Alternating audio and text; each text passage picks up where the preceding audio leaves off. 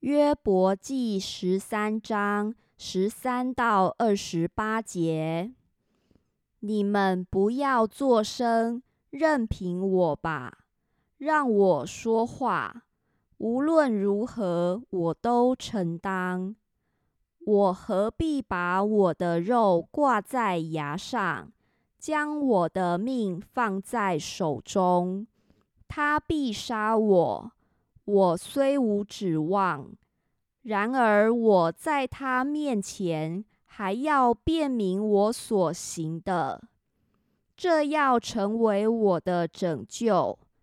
因为不虔诚的人不得到他面前。你们要细听我的言语，使我所辩论的入你们的耳中。我已成明我的案，知道自己有意。有谁与我争论，我就情愿缄默不言，气绝而亡。唯有两件不要向我施行，我就不躲开你的面，就是把你的手缩回，远离我身。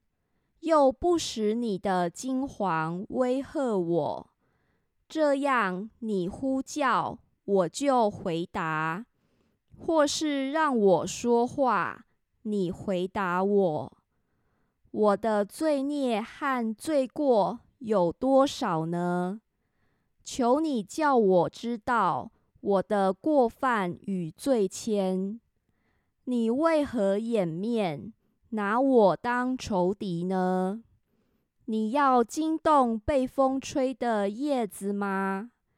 要追赶枯干的碎秸吗？你按罪状刑罚我，又使我担当幼年的罪孽，也把我的脚上了木狗，并窥察我一切的道路。为我的脚掌划定界限，我已经像灭绝的烂物，像重铸的衣裳。